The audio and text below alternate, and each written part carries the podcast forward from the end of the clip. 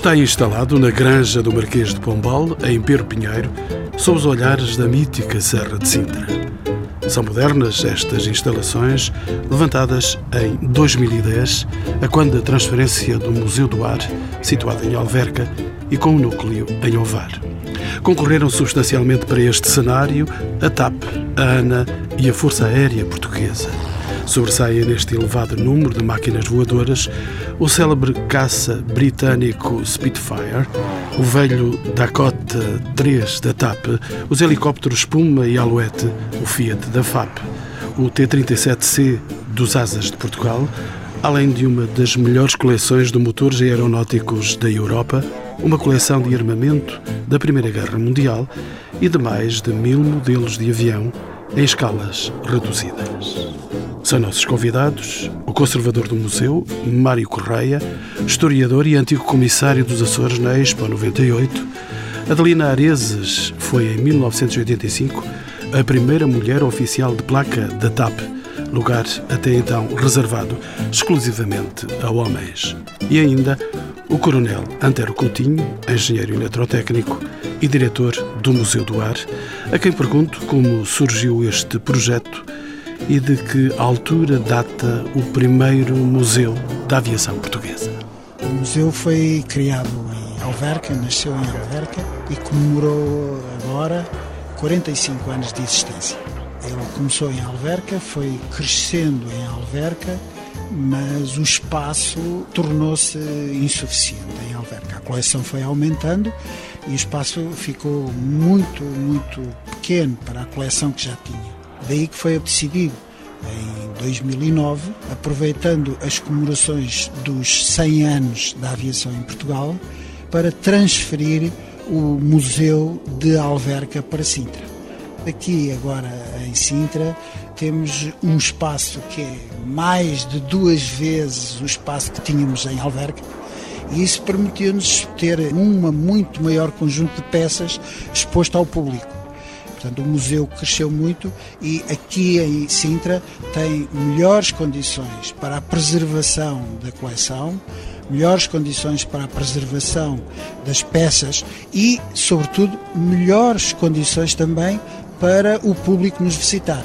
Maior espaço, melhor conforto e maior variedade de peças para, para observar. Dirijo-me agora ao historiador Mário Correia, ele é o conservador deste museu, de que forma e com que contributos foi constituído o seu acervo inicial? O acervo inicial começou a ser recolhido muito cedo. Este projeto de criar um museu de aviação nasce com Cacotinho e Sacadura Cabral, que cedo começaram a juntar peças exatamente com a ideia de se vir a fazer no futuro um museu da aviação.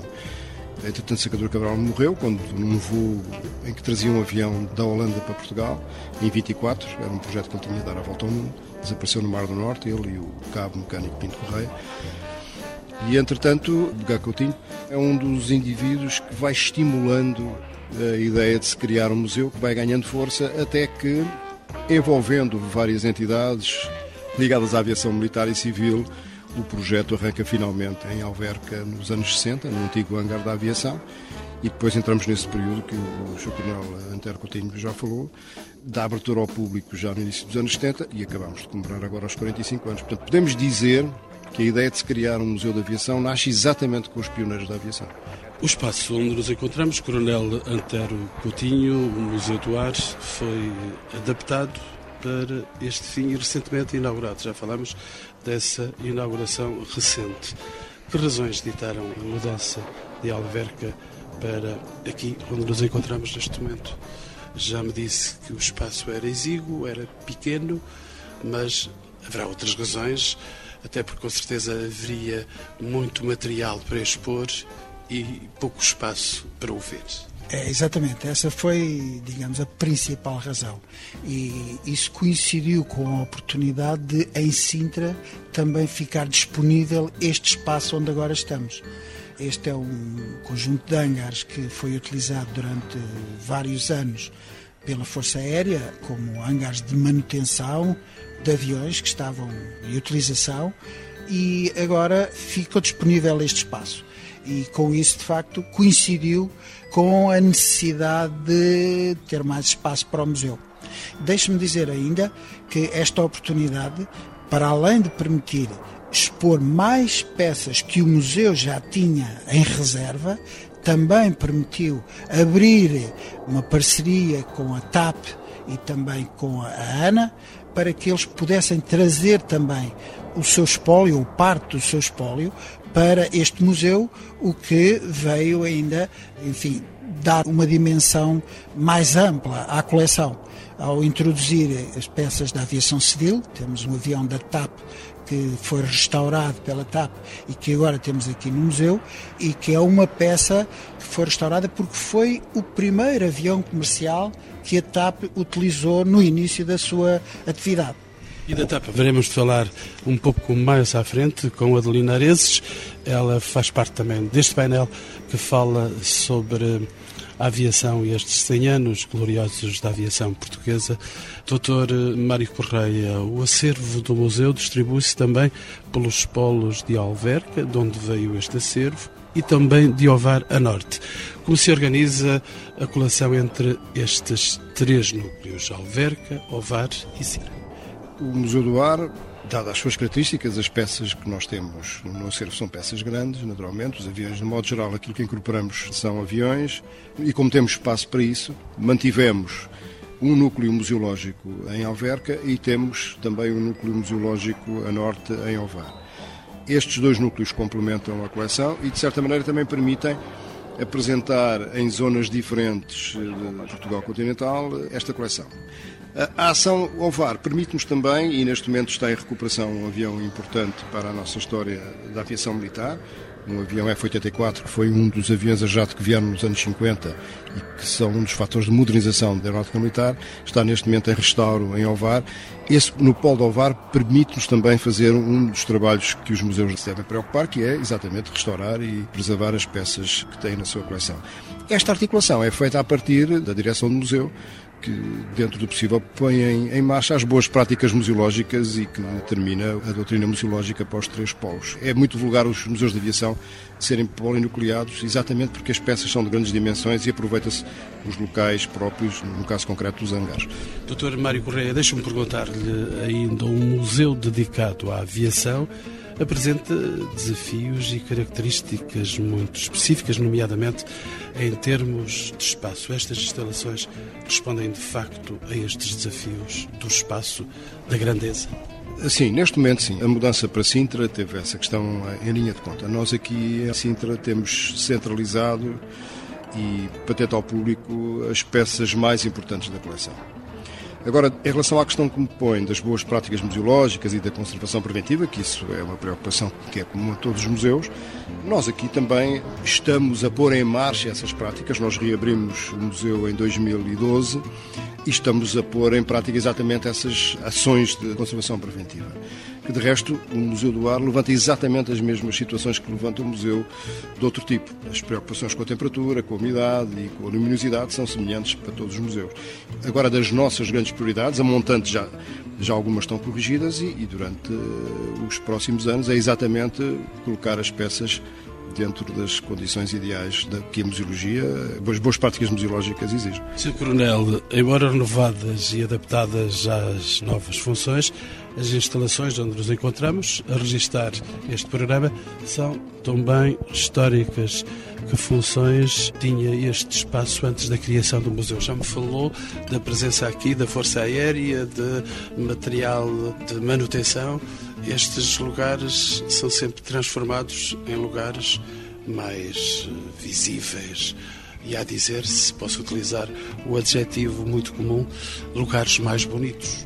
É de facto, entre este espaço todo que temos, temos um hangar maior e mais recente, mas temos também este local onde estamos agora, são três hangares semelhantes que são da origem desta unidade militar, desta base aérea, a base aérea número 1, que são do tempo em que a Escola da Aviação Militar, que começou em Vila Nova da Rainha, perto de Vila Franca de Xira, e que foi transferida para este local em 1920. E nessa altura foram construídos três hangares onde foram abrigados os aviões dessa altura e que são exatamente aqueles onde estamos hoje. São os mesmos hangares, a mesma estrutura e que foram conservados ao longo do tempo até agora. São em si, de alguma forma, peças museológicas também. Doutor Mário Correia, vamos voltar à história. Já falámos de 1909. 1909 é um ano particularmente importante na história da aviação internacional e também na aviação portuguesa. E vamos então à sua memória, que acontecimentos marcaram então este ano e de que forma são apresentados neste museu. Vamos vê-lo daqui a pouco. Em 1909, começando aqui por Portugal, é o ano em que se faz a primeira demonstração de um avião em Portugal. Essa demonstração foi feita na zona do hipódromo de Belém. Estamos a falar na altura dos aviões aterravam e descolavam hipódromo. Daí também se chamar pulos, pequenos pulos aos voos dos aviões. E foi o francês Armand Zipfel que fez esta demonstração de um avião na zona de Belém. O mesmo Zipfel que, uns meses depois, faz uma demonstração também com o mesmo avião em Berlim. É essa a data que nós consideramos o primeiro voo em Portugal de um avião e por isso comemoramos em nove os 100 anos. Mas nós estávamos a tempo na história, às vezes saímos fora da história ou chegamos mais tarde. 1909 é um ano que coincide com outros acontecimentos sim, sim. na aviação internacional. Coincide com outros internacionais que eu já referirei, mas permitam-me que fale também no Oscar Blanco. Oscar Blanco é um português com muito dinheiro que vive em Paris e esse é o primeiro aviador a fazer um voo em França. Portanto, é o primeiro aviador que, por conta dele, vivendo em Paris, fez um voo, e isso está documentado numa revista francesa da época, que é a Aerofil, que nós temos na nossa biblioteca, e podemos considerar que, esse sim, fora de Portugal, faça o primeiro voo. Mas 1909 tem três marcos muito importantes. É a travessia do Canal da Mancha. O Sr. Blériot, a bordo de um avião construído por ele, voa de França a Inglaterra em 25 minutos e foram os 25 minutos mais históricos da história da aviação na primeira década. Pioneiros na aviação portuguesa.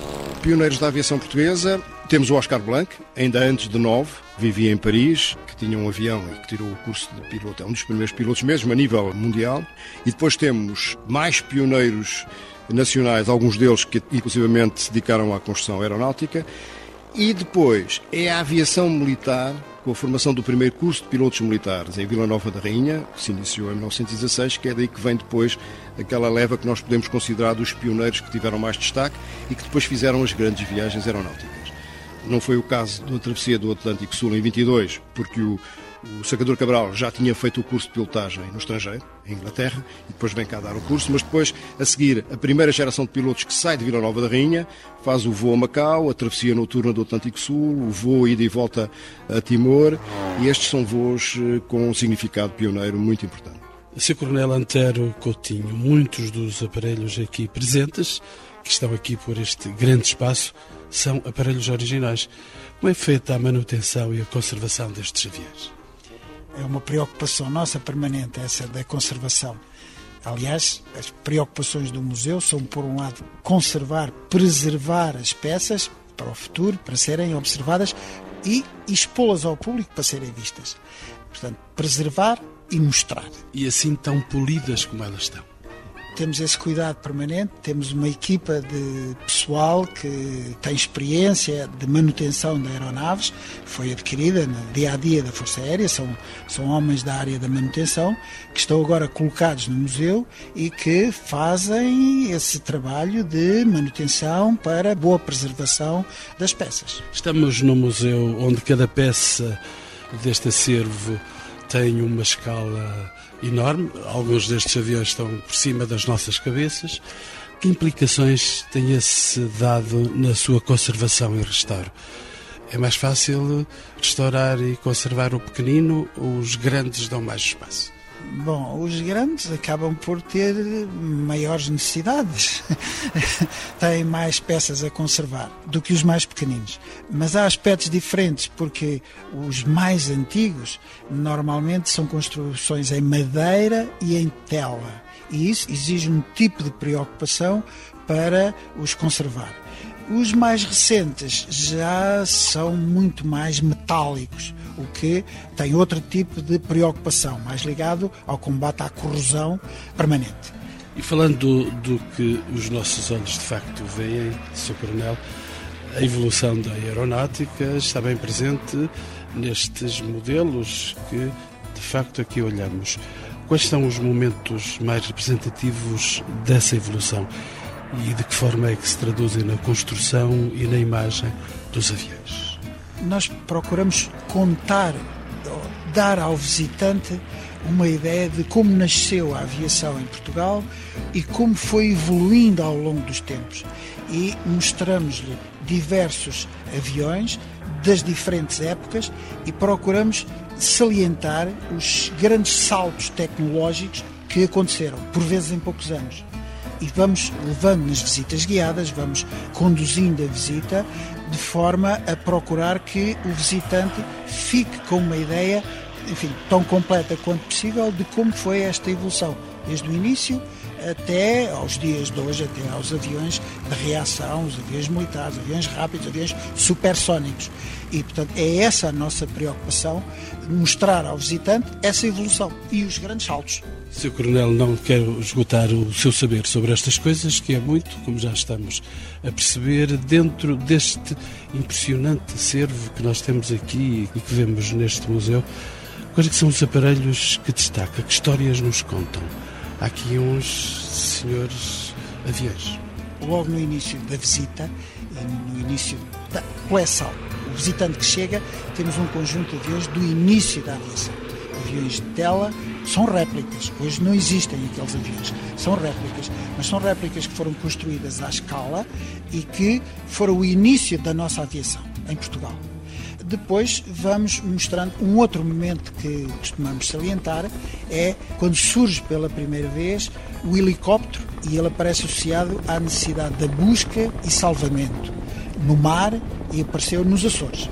É outro momento que chamamos a atenção dos nossos visitantes para esse momento e mostramos esse helicóptero. Temos-lo aqui na nossa coleção. Depois costumamos mostrar também a evolução da instrução em Portugal. Como é que foram evoluindo os aviões de instrução, foram formando os pilotos. E portanto aí temos também uma evolução vários tipos de aviões.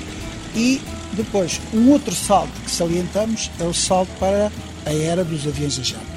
Os aviões de reação, os aviões com maior velocidade, os aviões já de uma época mais recente ainda mais à frente, chamamos a atenção, mostramos, damos ênfase à parte comercial da aviação em Portugal, como surgiu e algumas peças que vamos tendo para ilustrar esta fase.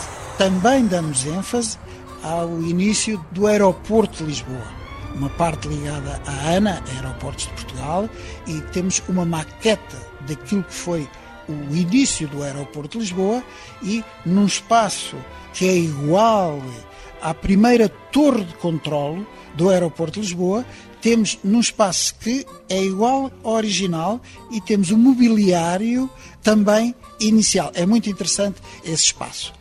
Mais ainda, para o fim da coleção, temos uma parte dedicada à África, às campanhas militares em África. A guerra colonial? Também dessa fase, também os aviões que foram, não todos, mas alguns dos aviões que foram utilizados durante essa fase. Sobretudo na Guiné? Na Guiné e também em Angola e também em Moçambique. Pretendemos ampliar esse espaço também com a apresentação de material ligado às tropas paraquedistas. Ainda está em desenvolvimento, mas é uma ideia que temos de completar melhor com essa participação também. Doutor Mário Correia, já referimos o nome da TAP e da ANA, Aeroportos de Portugal, além do espólio pertencente à Força Aérea, de que já nos deu conta o Sr. Coronel, o museu associou-se à TAP e à ANA na organização do espaço expositivo. Como é que surge esta associação? Tanto a TAP como a ANA, a história destas duas empresas cruza com a história da aviação em Portugal.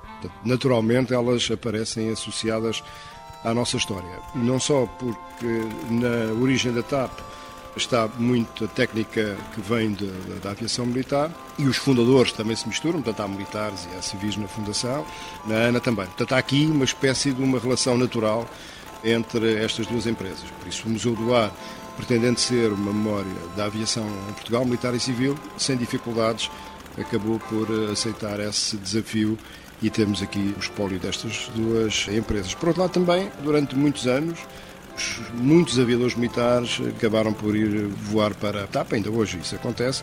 Portanto, esta história funde-se muito. Mas nós falámos da TAP, mas é importante também referir que nós temos um painel fotográfico que acompanha os 100 metros de comprimento que tem um dos nossos hangares. Neste painel fotográfico vamos contando os vários marcos e estão referenciadas também várias companhias aéreas, nomeadamente em África, no caso da DETA, em Moçambique, e a SATA, que é uma das companhias também eh, portuguesas mais antigas. E temos um avião, que é uma das nossas peças raras também da, da coleção, e até rara do ponto de vista do património industrial aeronáutico mundial, que é um Dragon Rapid, foi um avião de uma companhia chamada CTA, que fazia a ponta aérea nos anos 30 entre Porto Lisboa e Lisboa-Porto. Doutora Adelina Areses é responsável pela história da TAP a TAP entra também nesta história. Já falámos da Ana, que não é propriamente uma companheira de longa data, está fora da família, tanto quanto sei. A TAP ainda não está fora da família, para falarmos de Portugal. Doutora Adelina Areses, bem-vinda aos encontros com o património. Falo com uma mulher portuguesa da história da aviação nacional. Como é que este núcleo conta esta história da TAP? Que objetos considera mais representativos aqui neste museu? Para além de, portanto, das peças de maior porte que o Sr. Coronel já referiu, há também peças que pertenceram aos serviços de bordo, aos uniformes, há um link trainer que é o, o, que eu considero o avô dos simuladores, porque não é propriamente um simulador, mas é um aparelho que simula um pequeno avião, onde os nossos primeiros pilotos aprenderam a procedimentos de voo e técnicas de voo.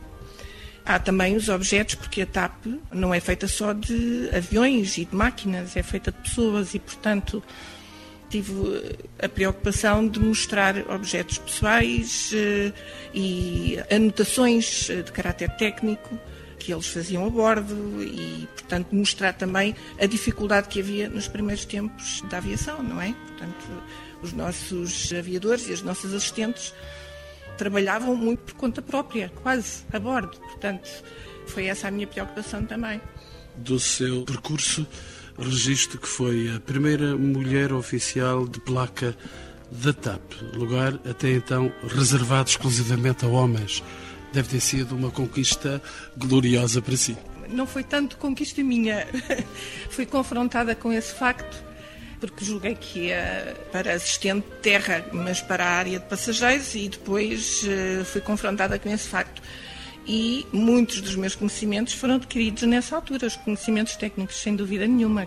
Eu estar à frente do museu da TAP sem ter ideia de como é que é a área operacional eh, seria eh, impensável, não é? Porque haveria coisas que eu não saberia estudar e não teria conhecimento delas, portanto mas foi uma altura fantástica porque eu trabalhava no meio de 30 homens, era a única mulher, não havia uniforme, não havia sanitários, não havia nada adequado a uma mulher. E, portanto, a solidariedade masculina foi ótima. Nunca fui protegida. Doutora, se 30 homens eh, não cuidavam de uma senhora, o que é que haviam de fazer? É verdade.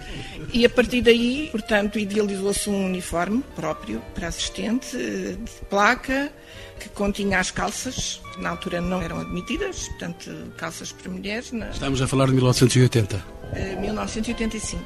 Já? Sim. E, portanto, foi uma grande inovação. Foi adequar o uniforme de assistente de terra e de bordo a uma assistente de placa que não existia. Depois seguiram-se outras colegas e para a área de correio e de carga também não existiam mulheres nesse setor e depois mais tarde para a manutenção também. E agora a voar como qualquer piloto, comandantes... Pilotos uh, mulheres, também com um uniforme próprio. Portanto, uma coisa que foi estudar na TAP e bem foi adequar os uniformes para se tornarem práticos, portanto, daí terem calças, mas não se tornarem masculinos, porque a mulher não tem que estar mascarada de homem para. Lá por vestir calças não pode ser homem. Exatamente, tem que ser mulher e estar vestida de uma forma prática. Sr. Coronel, podemos considerar que a incorporação dos acervos da TAP e da ANA, de que falamos, se traduz numa aproximação entre a Força Aérea e a aviação civil? Esta ligação existe entre estes dois universos?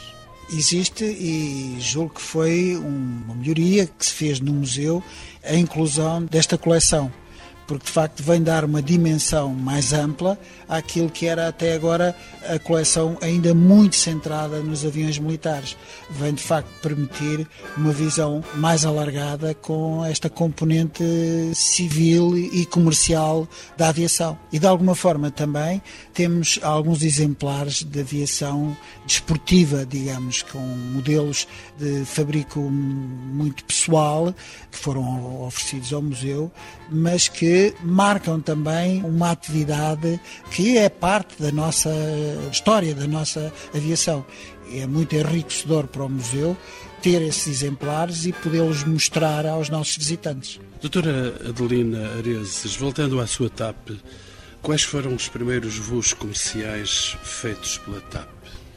Foram dois importantes voos. O primeiro de todos foi para Madrid, Lisboa-Madrid, feito num DC-3 e depois seguiu-se no fim do ano de 1946, mesmo na passagem de 31 para 1, foi feito o da linha aérea imperial. Inaugurou a linha aérea imperial, que era assim chamada, a linha para a África. Para as antigas colónias? Exatamente. Portanto, era para Angola e para Moçambique, com várias escalas pelo meio, não é? E que demorava 5, 6 dias, portanto, a fazer. Uh, com algumas escalas pelo meio. Se disse 5, 6 dias, isso é de barco, não? não, era mais rápido que o barco, bastante mais rápido, por incrível que pareça, e que foi uma grande melhoria para a aviação civil, sem dúvida nenhuma. Dr. Mário Correia é o conservador deste museu, já dissemos. Ele tem uma vocação particular, este museu, para o público escolar. Como é que reagem os jovens à exposição e às atividades aqui desenvolvidas? Reagem bem porque voar sempre fez parte do imaginário de muitas pessoas e os jovens têm particularmente esse imaginário mais desenvolvido no sentido em que estão a preparar-se para ter um ter uma vida inteira à frente. E a reação é sempre muito interessante até porque nós temos na nossa coleção alguns factos que eles próprios também são estimulantes de um imaginário da aviação e da aventura e do voo e por isso é também um dos papéis do museu é também ser um lugar lúdico em que para além da informação que se passa e dos vários saberes ter essa perspectiva lúdica. Nunca teve um visitante que quisesse dar uma voltinha de avião? Isso é logo é uma das coisas como as visitas começam, eu também faço visitas guiadas. No início quando faço a apresentação de modo geral, há sempre alguém que pergunta: podemos voar? É uma pergunta sempre que fazem. Já abordou aí essa questão que eu gostaria ainda de repor. Porquê que são os aviões tão sedutores? Eu lembro-me do fascínio que tinha quando era criança pelos aviões que andavam lá por cima. De onde é que vem esse fascínio? Provavelmente virá do que aparentemente é inexplicável eh, aquela velha questão como é que um avião voa e porque é que um avião voa. Eu também noto isso nos visitantes, quando não são visitantes ligados à aviação e também faço não só os mais novos, porque esses, muitos deles não trazem essa pergunta, mas os mais velhos é curioso, os que não tiveram nenhuma ligação aos aviões, uma das preocupações é exatamente essa. Como é que uma coisa destas, deste tamanho e com este peso, uh, voa? Eu acho que está também ligado a isso e, por outro lado, também o, o, o voo tira-nos os pés da terra e isso é sempre uma coisa fascinante. Além das escolas, quem são os visitantes do museu? Existem outras atividades vocacionadas para gente que não está nesta área, nas escolas, mas que também vem aqui pela curiosidade e por fascínio. Sim, também temos. Nós temos neste momento em que, como já foi dito, reabrimos há, há pouco tempo, uma das nossas preocupações é exatamente como se estamos a preparar um serviço educativo que depois seja capaz de responder aos vários públicos. As escolas são a maioria dos visitantes, mas temos uh, outros tipos de visitas organizadas e aí temos vários tipos de, público para visitas guiadas. Depois, os visitantes individuais, eh, cada um vem na sua perspectiva própria da visita ao museu. Mas, para além das crianças, que é a maioria, é organizado através das escolas, com marcação prévia, temos outros tipos de, de público que apanha todas as faixas etárias. Sr. Coronel, uma última questão para si. Tratando-se do núcleo recente, este em que estamos, e com ótimas condições de visita, basta ver e olhar e sentir. Este espaço museológico é ainda relativamente desconhecido do grande público. Adivinho que a passagem da Alverca para aqui ainda não tenha sido suficientemente divulgada. Que estratégias estão previstas para a sua divulgação? é uma realidade. Ainda não, não está suficientemente eh, divulgada esta nova, esta nova posição. Por um lado, temos o, o nosso site, onde damos essa informação e onde temos a, localização com posição GPS e com as melhores formas de acesso a este local. Não só a este, temos também no site a mesma informação relativa ao polo de Alverca e ao polo de Ovar. Depois temos a divulgação através do material da Câmara Municipal de Sintra. No seu boletim mensal é feita esta divulgação. Também na TAP passa a bordo dos aviões da TAP uma informação sobre a existência do Museu do Ar. É importante também. E na maioria dos eventos, das comemorações da Força Aérea, portanto, o dia em que se comemora o Dia da Força Aérea, também há normalmente divulgação sobre o Museu do Ar e normalmente faz-se coincidir alguma atividade no Museu do Ar integrada no programa das comemorações do aniversário da Força Aérea. É outra forma de divulgação. Deixe-me observar é que quando vinha para aqui, só muito perto deste local, é que eu encontrei uma placa pequenina que dizia Museu do Ar. Ainda por cima, vindo para um museu tão grande, como é que a placa era tão pequena? Tem toda a razão e não imagina a luta que tem sido para colocar a informação sobre o caminho a seguir para o Museu do Ar desde bem longe do museu. Não tem sido fácil. Ainda por cima, aqui em Sintra, um sítio de tanto turismo, deveria merecer uma atenção grande e o Sr. Presidente da Câmara, o Presidente do Futuro, há de ter com certeza isso em consideração e tem, e tem, através da Câmara Municipal de Sintra, tem sido feito alguns esforços, mas temos querido pôr ainda a informação mais longe, fora do Conselho, nas autoestradas, para sinalizarem esta posição. E não tem sido fácil. Enfim, passa por uma série de trâmites e por vários órgãos que, enfim, têm os seus critérios e não tem sido fácil, embora tenhamos tentado muito e desde há bastante tempo. Esta Casa Lusitana às vezes tem cada coisa. Doutora Adelina Areses é responsável, já aqui dissemos, pelo núcleo da TAP neste Museu do Ar. Por que é que se deve visitar este museu? Para viver a TAP? Para viver a aviação em Portugal. Eu considero, é a minha opinião pessoal, que este é o Museu da Aviação em Portugal. E foi isso que esteve na base desta parceria. E tem funcionado muito bem, Portanto, acho que é um museu que tem uma enorme variedade de peças, eh, desde aeronaves até aos objetos mais pequenos que se possa imaginar, uma chávena, um parafuso, um mecanismo eh, pequeno. Eh, portanto, é um atrativo. É a primeira base aérea de Portugal e continua no ativo e, portanto, todo o espaço em si é um atrativo. Sr. Coronel, é o diretor do museu, também vimos a dizê-lo desde o princípio. Por que é que se deve visitar este seu museu? Porque apresenta um conjunto de peças que conta às pessoas a história da aviação em Portugal. Não manifeste falsas uh, humildades. Não, é. Não, é, é, é isto mesmo e é o que procuramos eh, mostrar às pessoas. É dar-lhes a conhecer o que foi essa evolução e chamar a atenção para algumas peças mais marcantes. Essa é de facto a preocupação. Tendo consciência de que dar a conhecer às pessoas a nossa história é um contributo para a cultura, para o nosso próprio orgulho nacional, orgulho entre aspas, mas que nos consolida e que nos dá valores de fundo e que nos põe em pé de igualdade com outras histórias de outros países, de outras organizações e nós não temos nada a ficar atrás. Ao contrário, temos muito para mostrar, temos gosto nisso e julgamos que é um momento importante para as pessoas virem tomar contato com isso, ficar a saber mais sobre nós próprios e sobre a nossa evolução. Dr. Mário Correia é historiador, é o conservador deste museu. Por que é que se deve visitar o Museu do Ar? Pelos 100 anos da grande aventura do homem, que é o voo, voar resume praticamente todos os saberes do século XX: física, química, matemática, ergonomia, materiais, design.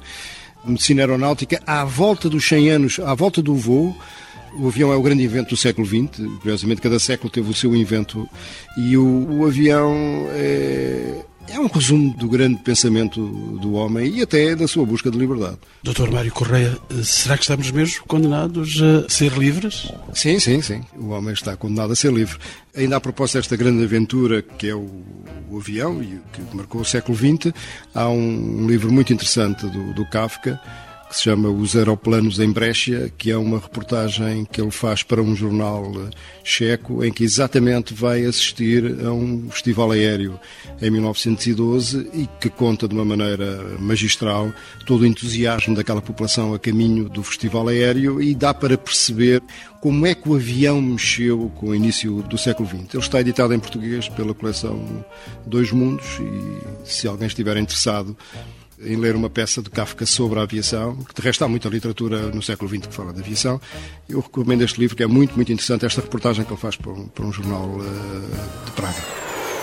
Já na saída do hangar da base aérea número 1, onde está instalado o Museu do Ar, recolhi do Coronel Coutinho o último segredo, guardado aqui por motivos de segurança para além de todos os aviões que temos em exposição, aviões, helicópteros, eh, simuladores que temos em exposição, temos também um avião que é do Museu do Ar, pertence ao Museu do Ar e que está em condições de voar.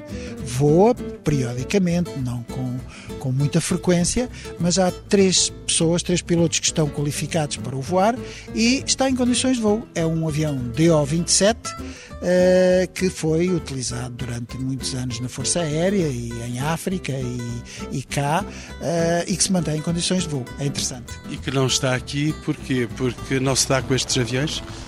Não, por razões de segurança, apenas por isso. Eh, este é um local que é visitado por muitas pessoas e, e, e que nem sempre, nem sempre é possível acompanhar uh, todas as pessoas que vêm. Por razões de segurança, o avião não está aqui exposto ao público, está num outro hangar uh, onde não, não, não, não, não, não está disponível para o público ver.